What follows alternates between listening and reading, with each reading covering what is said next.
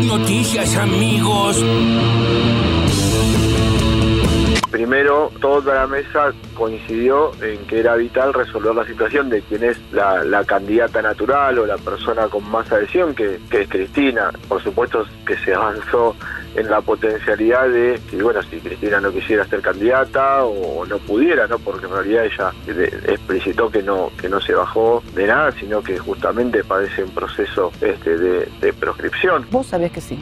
Todos los que hablaron hicieron con honestidad y también con intensidad. Estuvo Máximo Kirchner, estuvo Alberto Fernández, tuvimos distintos sectores de los que conforman el Ejecutivo, el Frente de Todos a nivel federal, eh, que se hubo aportes muy importantes de Capitaní, del gobernador de Santiago del de Kicillof, compañía de provincia de Buenos Aires. Hubo aportes muy importantes. Todo el mundo cuidó que la reunión se diera en un plano que permitiera plantear las distintas miradas y a la vez preservando eh, un clima donde las verdades se dijeron eh, en tono fraternal. Al amigo todo, al enemigo ni justicia. Había uno de Alberto presidente, de Massa, seguramente Scioli también puede ser. Bueno, hay varios candidatos. El peronismo, ¿De acuerdo? ¿Se van a poner de acuerdo? somos así. Una vez que encontremos el candidato o la candidata, el peronismo, cuando se empieza a movilizar, cuando se empieza a movilizar, vos sabés que es indestructible. Es el peronismo, estúpido. Dispusieron la prisión perpetua. Fiscalía y querella había pedido también eh, la imposición del artículo 52, que es la pena accesoria por tiempo indeterminado. Pero tienen que saber es que eh, esta prisión perpetua que acaban de disponer los jueces y hoy por hoy, y conforme a lo que establece nuestra ley aplicable, es una pena de por vida. No tienen posibilidad de salir en libertad. ¿No tiene posibilidad de pedir libertad condicional, por ejemplo? No la tienen porque el artículo 14 del Código Penal establece que las personas que son condenadas por este tipo de delitos no pueden pedir, este, ni transcurrido 35 años, ni transcurrido ningún término, la libertad condicional. Eh, Lo dijo Román, que fue un grandísimo jugador y ve muy bien el fútbol. Es difícil no estar de acuerdo. Es lindo jugar en Manchester City y después en el resto del mundo y la selección argentina. Después lo demás, eh, se puede jugar bien al fútbol, lindo es darle un toque distintivo en la parte estética y el fútbol de, el fútbol de hoy en día te lo permite muy poco. Tenés que, jugar- tenés que tener una gran cantidad de jugadores todos juntos al mismo tiempo con poder de desequilibrio. y Eso cuesta mucha plata. Administrando bien la plata. Lo que pasa es que los recursos hay que generarlos, quiero ser claro, siempre es la última opción, no cumplir los compromisos. Ahora, los recursos tienen que estar, tienen que, tienen que acumularse en el periodo previo al pago, se construyen durante el año previo, en el per- periodo prudencial previo al vencimiento, y tiene que ser un nivel de deuda pagable, al nivel, al ritmo que vamos. Y ese es el objetivo excluyente del comunicado de Juntos por el Cambio. Este gobierno se endeudó más rápido que cualquier otro gobierno de la historia, en pesos, en dólares, como lo quieran medir. Cuánta mentira y cuánto, pero cuánto cinismo, por Dios. Cuántas cosas. Ahí al final escuchábamos en las voces del día a Hernán Lacunza, el ministro de Metáforas. ¿Te acordás? Sí, que sí. Quien fuera ministro de Metáforas del gobierno de Macri. Sí, que a incluso cambiaba la metáfora a la mitad de la metáfora. Esa era, tenía una característica como te- tenemos un barco en el que tenemos que llegar a la otra orilla para construir esa pared. Tenemos que ir poniendo, entonces como que enganchaba una metáfora con otra. Sí, pasaba de metáforas, exacto, de navegación a, de- a metáforas de cocina. De construcción, y de construcción en dos minutos todos y al mismo tiempo. Bueno, un saludo a la Cunza.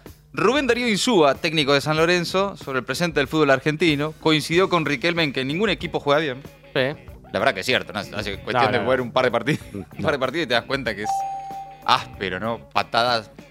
Eh, Sí, pum sí, para sí. arriba y ver qué pasa. Eh, poco, Pasa el compañero. Poco tiro al arco también. O sea, poca jugada de gol. Porque en un momento el fútbol argentino no se jugaba bien, pero por lo menos era entretenido en ese sentido. Es Ahora cierto. está un poco trabado. John Travolta juega ahí en la mitad de cancha. Exactamente. Bueno, un fragmento de la fiscal también del caso de Lucio Dupuy, eh, uno de los temas del día. Pablo Moyano, una vez que tengamos candidato, el peronismo es indestructible, dijo Pablo Moyano. Vamos, Pablo, necesitamos que, que esperanzas. Gente que tire para adelante, ¿no? Sí, sí, sí. Que, que- que muestre que es posible. Mentime aunque Claro, sea, exacto. miénteme. Exacto. Haz lo Eh, que tú quieras conmigo. Hugo Yasky, también esta mañana en el Destape, me imagino que se levantó recién despierto así, tuki, porque terminaron tarde anoche. Sí, como a las dos, una y A media, las dos dos. terminaron entre que llegaba a tu casa. Sí. Es algo, te vas a dormir a las 4 o 5. Ya habrán dormido algunos. Aparte, no, era una reunión duermen. social tampoco, pero calculo que sí, ya que cenaron. Claro, sí. Hasta las 2 de la mañana, un vinito se deben haber tomado. Y es que después de tanta rosca, ¿no? Una reunión intensa, que se dijeron cosas. Sí, sí, sí. Porque sí, había sí. temas a charlar. Al final se charló de cosas, ¿no? Se charló de cosas. Por lo menos en el documento quedaron, sí, más allá de la rosquita, algunos puntos a discutir. Pero digo, después de semejante reunión, y tenés que bajar un poco. Eh, sí, no es que sí. llegás a tu casa y te acostás a dormir. Sí, más que vinito para allá si llegás 12 y media a tu casa, eso, eh, un whisky. Un whisky. Y a dormir. Un whisky, prendés la tele Sí. y te vas quedando dormidito. ¿viste? Sí, sí, sí. Pones Vale. guerra de containers, algún programa Sí, así. sí. Y vas dejando que se apague, que se apague la luz. Bueno, todo eso entre las voces del día. Ahora, las noticias en maldita suerte. Justicia por Lucio. Condenan a prisión perpetua a la madre de Lucio Dupuy y a su pareja, Magdalena Espósito Valenti, la madre de Lucio, y Abigail Páez, su pareja, fueron condenadas hoy por un tribunal de la ciudad de Santa Rosa a la pena de prisión perpetua por haber asesinado al niño de 5 años en esa ciudad pampeana en noviembre de 2021. El tribunal determinó que el niño fue víctima de abuso y de politraumatismos que culminaron en su muerte. Acá está la carne. Comienza a regir precios justos carne, con rebajas del 30% en las grandes cadenas, desde hoy y hasta el 31 de marzo, con valores 30% menores en grandes cadenas de supermercados y de reintegros del 10% en las compras, en carnicerías y minimercados, en los pagos con tarjetas de débito del Banco Nación. Claro, por las Ah, dudas. ok. Precios Justos Carne suplanta al anterior plan, Cortes Cuidados, y tendrá como piso un volumen de 18.000 toneladas mensuales de carne vacuna de novillo para la venta en cadena de supermercados con, insisto, precios 30% inferiores a los del mercado. Lo que quedó después de la mesa. Primeras declaraciones de Alberto Fernández. Tras la reunión del Frente de Todos, el presidente afirmó este viernes en Posadas que en el país hay dos formas de ver las cosas. Los que creen en un Estado presente para promover la inversión en el Sí. desarrollo educativo y por otro lado los que creen que es un problema del sector privado y que el acceso al estudio depende de la suerte de cada uno. Esto fue en Misiones. Allí viajó junto a Scioli. El embajador estuvo con Alberto y ya se habla de su candidatura.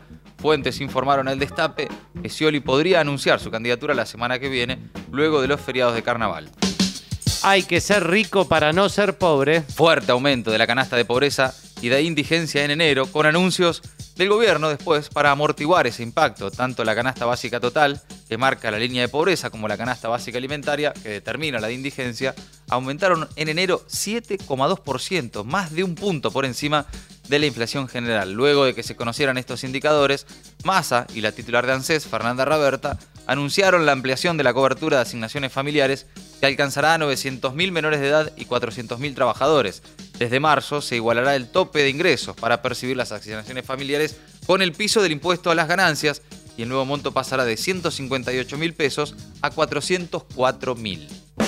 Empieza a rodar la Perotti. Elecciones en Santa Fe. El gobierno provincial confirmó las fechas de las PASO y las generales. Las primarias se harán el 16 de julio y las generales el 10 de septiembre. La provincia elige gobernador y vice, 19 senadores y 50 diputados, además también de intendentes y concejales. De esta forma, con la mayoría de las provincias con elecciones desdobladas, todo indica que será un panorama similar al de 2019, en el que solo cuatro provincias mantuvieron atadas sus elecciones con las nacionales. Suerte. Tres horas haciendo cosas raras para gente normal.